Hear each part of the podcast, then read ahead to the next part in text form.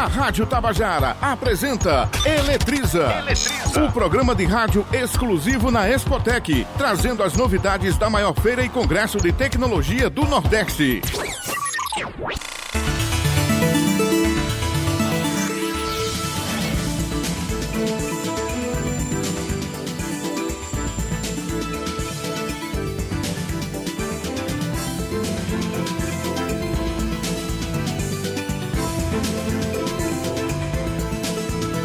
Boa tarde, boa tarde, ouvintes da Rádio Tabajara. Está no ar o programa Eletriza Spotec, hoje, quinta-feira, 31 de outubro de 2019. Estamos na segunda edição do programa. Boa tarde, Marcos Tomás.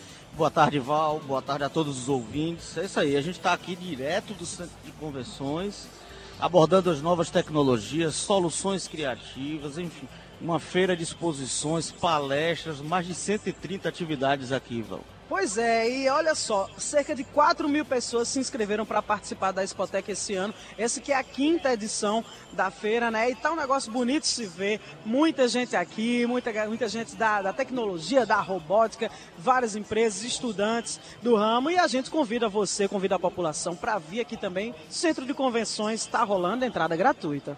É isso, a gente já está aqui com dois entrevistados na bancada.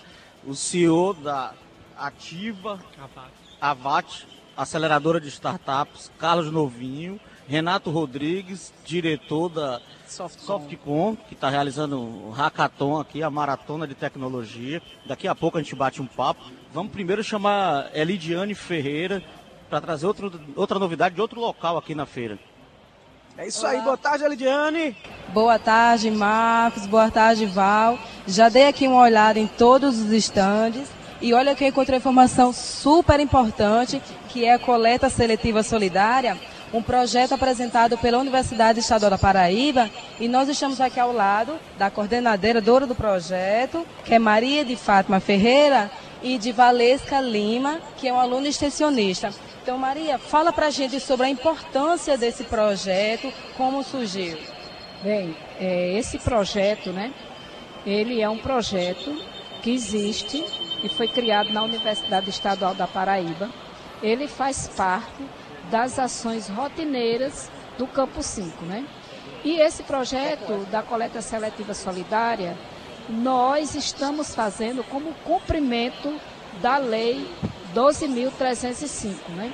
Nós temos a lei é, do Plano Nacional de Resíduos, nós temos também a lei 9.223, que determina que todas as instituições públicas precisam fazer a coleta seletiva solidária dentro dessa instituição, ou seja, todos os resíduos gerados numa instituição pública e estadual, ela tem necessariamente que ser feita essa coleta de material separado e encaminhado para as associações de catadores de materiais reutilizáveis e recicláveis. Então, esse, esse trabalho que nós realizamos, eu como professora do curso de Ciências Biológicas, na verdade, nós fazemos isso como uma ação de formação para os estudantes e também como trabalho de educação para a comunidade e, por outro lado, nós estamos apenas cumprindo a lei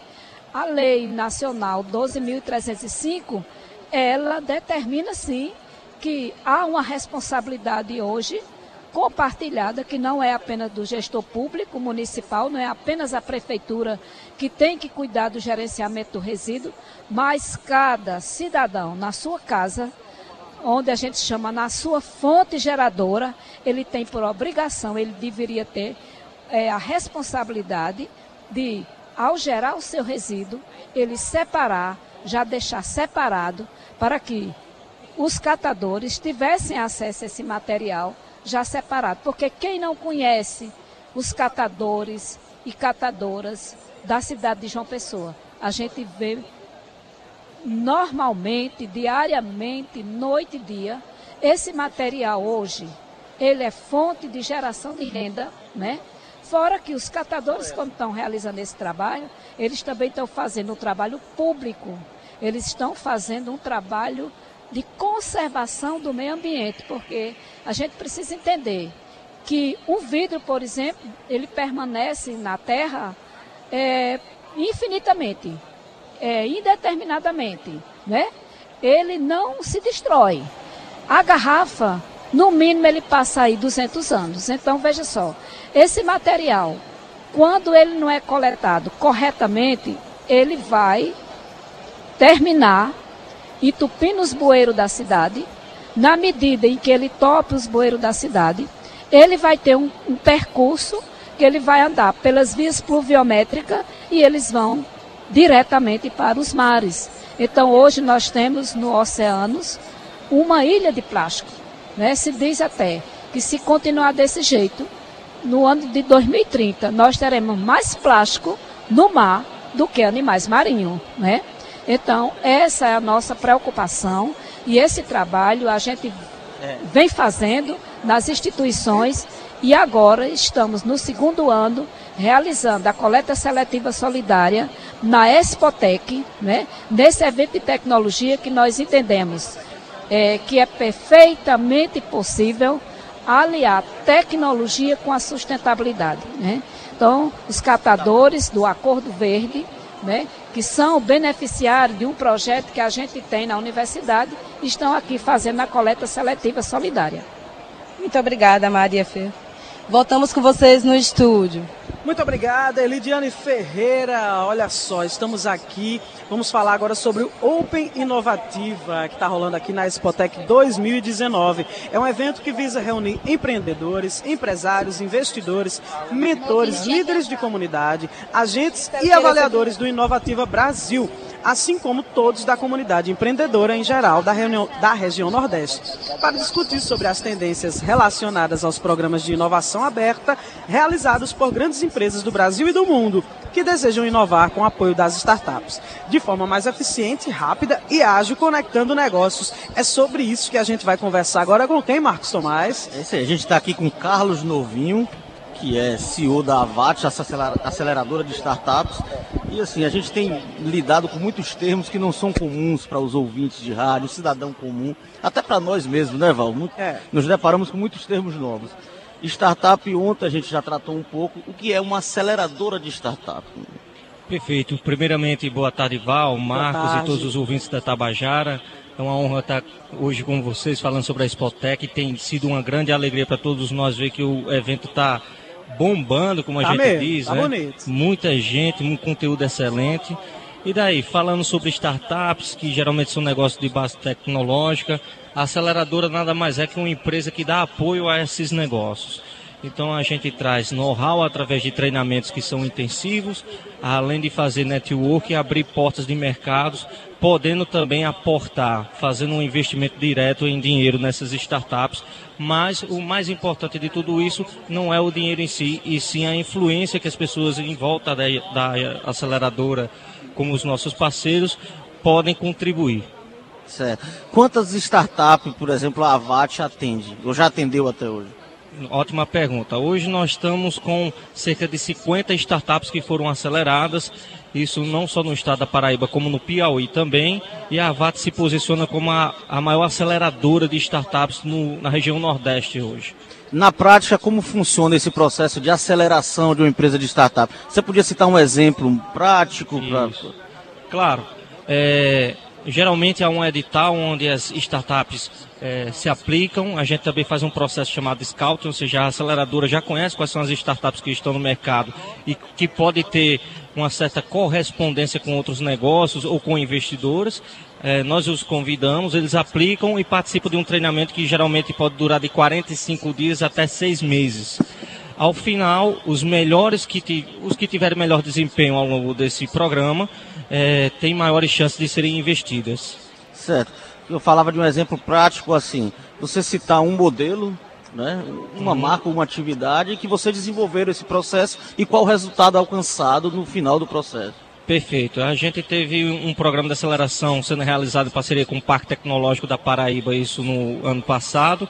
E a, a startup que teve melhor desempenho se chama Indicine uma startup que é como fosse uma solução tipo Netflix, mas para um público específico que consome conteúdo independente de cultura e de arte.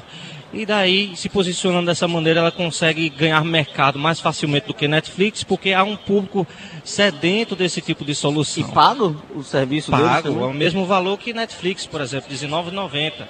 E daí a aceleradora pôde trazer, com a nossa network, por exemplo, alguns parceiros que abriu portas em São Paulo, onde há um público maior que consome esse tipo de, de serviço e outros parceiros que têm interesse em investir nessa startup.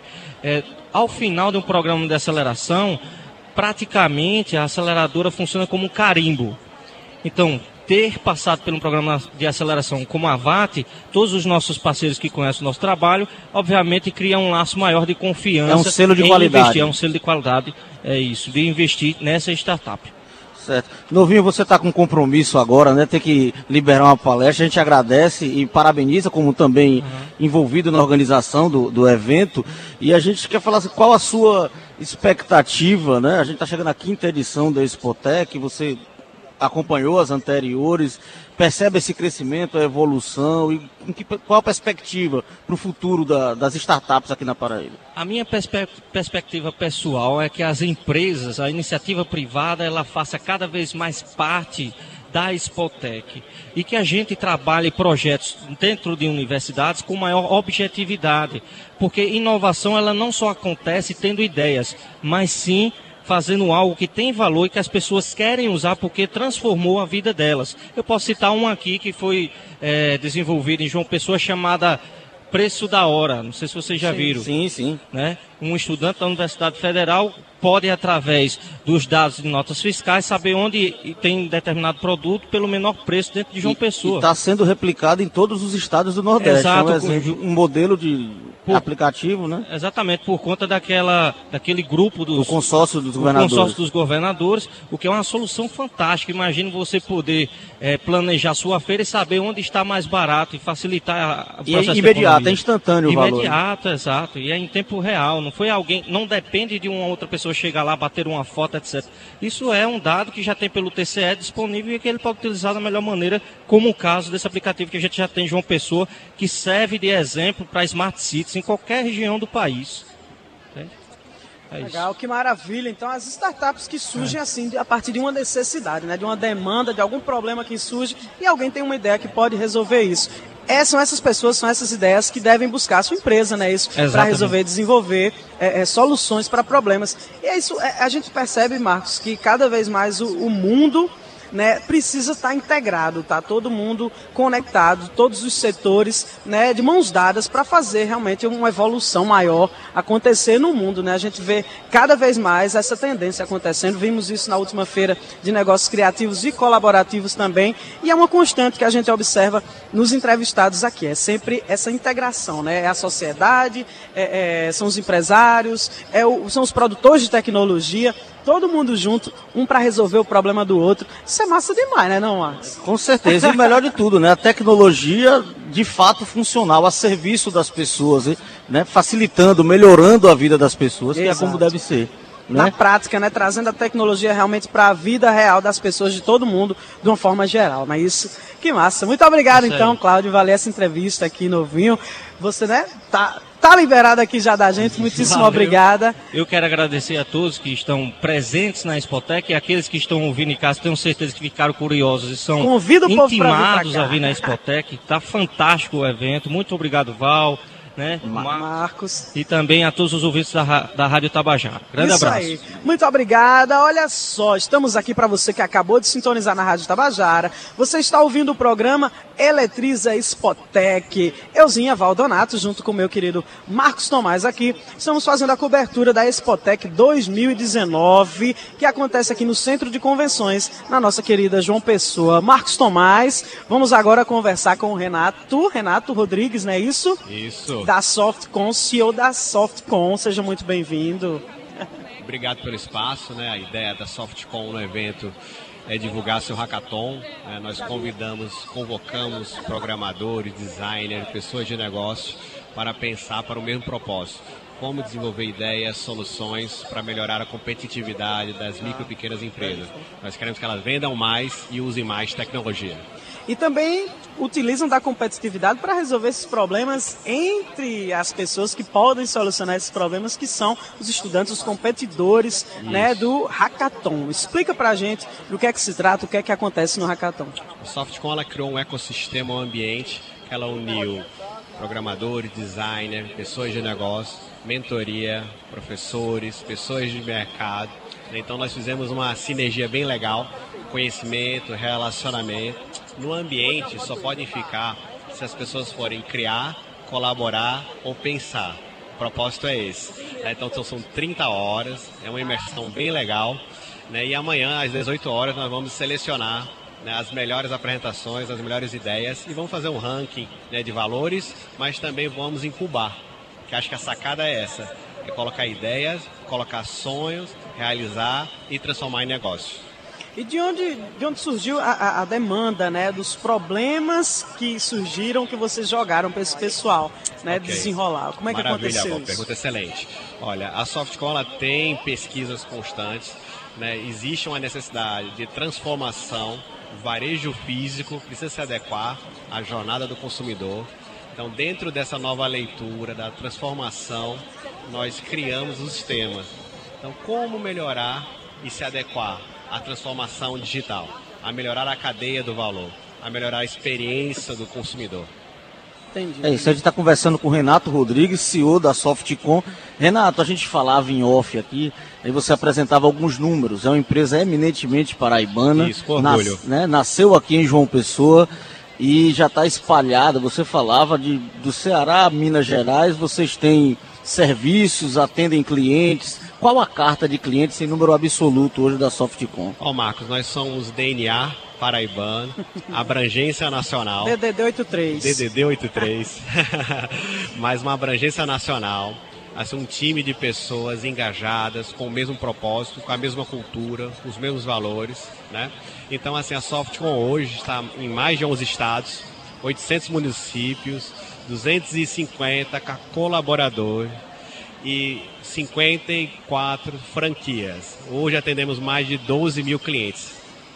Nossa, São números bem legais. Números consideráveis. Parabéns à Softcom, né? E deixa eu falar aqui que vai ter premiação, viu? O povo gosta de premiação, é Marcos. Isso é muito importante. É muito importante, claro. Todo estímulo é bem-vindo, todo incentivo, inclusive financeiro, deve ser bem-vindo, sim.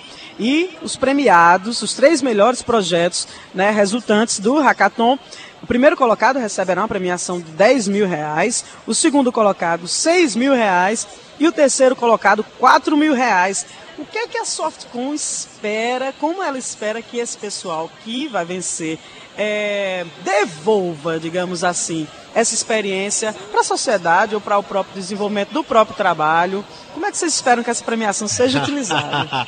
Eita, Val, que pergunta difícil. É, eu sou dessas. Não, mas então, eu acho que assim, é, provocar a sociedade e implementar a inovação aberta. Então a Softcom está convidando a sociedade para inovar com ela. Sim. Hoje nós temos um processo de inovação fechada. E a inovação fechada ela é lenta. A inovação aberta ela lhe permite errar muito e acertar muito. Sim. Na verdade ela lhe permite o aprendizado. Então esse valor para que você possa colocar uma engrenagem de melhoria e de acerto acaba desaparecendo primeira ideia que vai valer um milhão. Com certeza, olha só. Muito obrigada, tá, Renato? Muito obrigado. Eu sei que você está aqui angustiado, que você, tá, você é mentor também lá no Hackathon isso, e está precisando orientar. Não, mas o papel aqui é nobre, acho que é compartilhar, inspirar, entusiasmar. Agradecer a vocês, parabenizar pela iniciativa de conduzir né, um trabalho tão legal, com conhecimento. Convida a sociedade para vir para cá. Olha, pessoal, vocês têm que estar aqui, vocês estão perdendo conhecimento, inovação, tecnologia, relacionamento. Imagine valores que vão impulsionar a carreira de pessoas do bem. Então, se você conjuga e gosta disso, estará no lugar certo. Que maravilha! E com entrada franca, viu, Marcos? Pô, vale frisar, né? Agradecendo ao Renato, vai lá acompanhar a Hackathon, que a disputa Renato. tá acirrada, né? A gente já tá com o Marcelo Camargo aqui da FINEP, mas vou pedir só um tempinho, que falando em competição, a gente está com o Steniel Vieira acompanhando a Robotech. Manda daí, Steniel. Oi, Marcos. Boa tarde para você, boa tarde para Val. Eu justamente eu estou aqui na, na competição da Robotech, certo? É uma competição de robótica que envolve todas as escolas estaduais. E quem pode falar um pouco pra, desse evento para a gente é o Thales Araújo, ele é o coordenador do evento. Thales, conta para a gente, você estava falando aqui em off, que nessa final tem duas equipes que estão competindo, certo? E o que, que acontece? Foram repassados para elas projetos sociais para que fossem desenvolvidos robôs é, em cima desses projetos sociais. Quais esses projetos? Bom, pessoal, boa tarde, né? A Robotech ela consiste em uma competição voltada para alunos da nossa rede estadual, visando que a robótica educacional ela tem sido um instrumento pedagógico dentro da nossa rede, certo? E com o número de laboratórios que nós, nós temos na nossa rede, pensamos em criar uma competição própria da nossa rede. Então, esse ano, a, a, o tema é mobilidade urbana, onde cada equipe teve que criar projetar, trabalhar em equipe, programar o seu protótipo para resolver as situações, problemas que encontramos no nosso cotidiano. Então nós aqui, nós, hoje nós temos aqui as equipes finalistas, mas esse processo começou em 2018. As equipes passaram pela etapa escolar, depois a etapa gerência, e de cada gerência, nós somos em 14 gerências de ensino, nós temos os representando cada gerência. E aqui eles estão competindo para saber quem é o vencedor. Na verdade, todos já são vencedores né, da Robotech 2019. Só para a gente entender aqui rapidinho, por causa do nosso tempo, é, aqui estão competindo agora 42 equipes, mas quantas equipes se inscreveram para participar da Robotech, é, Robotech 2019? O processo ele iniciou com mais de 170 equipes e hoje nós temos esse número aqui. Ok, obrigado, Thales. Olha só, antes de entregar para você, Val, Marcos, eu encontrei aqui o, o Vinícius Silva. Ele é da escola PHD. Ele foi campeão em 2017, 2018 e está concorrendo também agora em 2019. É, Vinícius, fala para a gente aqui rapidinho qual é o seu projeto e esse, o que, que você tem feito assim para se destacar? Já dois anos conseguiu levar melhor. É, o nosso projeto a gente desenvolveu há três anos e a cada ano a gente vem aprimorando ele. Esse ano o desafio foi um pouquinho mais específico, que era pista preta com linhas brancas. Então a gente teve que programar é, o reverse, revertido, as ordens, para que a gente conseguisse a polaridade certa. A gente a cada ano vem melhorando e a cada ano o professor vem com um projeto, ou ele, vem, é, ele mostra a gente algo que a gente fez errado no ano anterior e a gente tenta desenvolver aquilo o máximo possível para que saia tudo bem. Ok, obrigado, Vinícius. Val, Marcos, eu volto com vocês, só que lembrando que o resultado final da Robotech será divulgado às 5 da tarde. É com vocês. Muito obrigado, Steniel. Olha só, Val. A gente viu aí que foram 170 equipes inscritas na Robotech, ou seja, está afunilando, só tem 40 agora, mas muito interessante ver essa mobilização. A Robotech que é exclusiva para a rede pública do Estado, então, uma iniciativa do governo do Estado promovendo já tecnologia, esse primeiro contato ainda no ensino fundamental. Né? Importantíssimo isso, né, Marcos? Se a gente quer que as crianças já considerem trabalhar com tecnologia, né, desde pequena, gente, é fundamental a gente apresentar as possibilidades, né, de profissão que existem, não só no nosso estado, mas no mundo, para que elas encarem tudo como sendo possível, e não a tecnologia como algo de filme que está muito longe Distante, da realidade, né? Exatamente. E vamos lá, e falando incentivo né, à tecnologia, a gente está com Marcelo Camargo, gerente de desenvolvimento tecnológico da FINEP, né? FINEP que é financiadora de estudos e projetos. Ah, exatamente. Para começar, de onde vêm os recursos para os financiamentos que a FINEP propicia no, no, no setor tecnológico? Primeiro de tudo é um prazer, Marcos e volta aqui na Rádio Tabajara. É, a FINEP é uma empresa que tem a sua sede no Rio de Janeiro, há 50 anos promovendo a inovação no país. Ela é considerada a Agência Brasileira de Inovação e a gente pode entender a FINEP como fornecedora de três tipos de recurso: o recurso não reembolsável, aquele que não precisa ser devolvido, o investimento direto, feito através de fundos de participação, e o terceiro através de crédito equalizado, que é um crédito subsidiado, feito através dos bancos de desenvolvimento estaduais, recursos da FINEP. Sua pergunta é muito importante, porque a gente enfrenta um momento muito complicado no país e a FINEP ela capta os recursos para financiamento de uma atividade tão nobre como a inovação dos fundos setoriais. Então, o FNDCT, que é o Fundo Nacional de Ciência e Tecnologia, que é um fundo que foi criado especificamente para isso, hoje vem sendo contingenciado há alguns anos e faz com que a gente tenha cortes extremamente perigosos na, no desenvolvimento da ciência e tecnologia e da inovação. E a gente encara, na realidade, os países desenvolvidos encaram essa área não como um custo, não como uma despesa, mas sim como um investimento e é fundamental que a gente consiga reverter esse quadro e, e, fazer com que a gente tenha um descontingenciamento desses fundos setoriais para financiamento da inovação. Nessa linha progressiva de cortes que a gente vem assistindo, você tem como mensurar percentualmente qual é a perda, por exemplo, para um orçamento previsto para o próximo ano, para a FINEP especificamente? Então, a FINEP já teve orçamentos que giravam em torno de 4 bilhões e meio. Ah, os recursos que a gente conseguiu esse ano giram em torno de 500 milhões. Então, realmente é um corte muito expressivo e que pode afetar muito o desempenho uh, de áreas que, da pesquisa, do desenvolvimento e da própria inovação. O que a gente, que a gente tem que entender é que tem áreas que, são, que exigem um risco e que ninguém quer ser sócio daquele risco. O risco é muito alto e a pesquisa e desenvolvimento em áreas específicas exigem que o Estado, que o governo, tanto nas suas esferas federais, estaduais e municipais, sejam sócios dessas pesquisas e desenvolvimentos. E hum, o que é importante a gente dizer é que quando você trava, quando você pisa no acelerador da forma como está sendo feito, você tem um impacto que vai durar durante 10 anos. Ou seja, a ciência, tecnologia e inovação é um grande transatlântico que você tem que fazer movimentos suaves, porque caso contrário você provoca um impacto muito sério para o próprio país.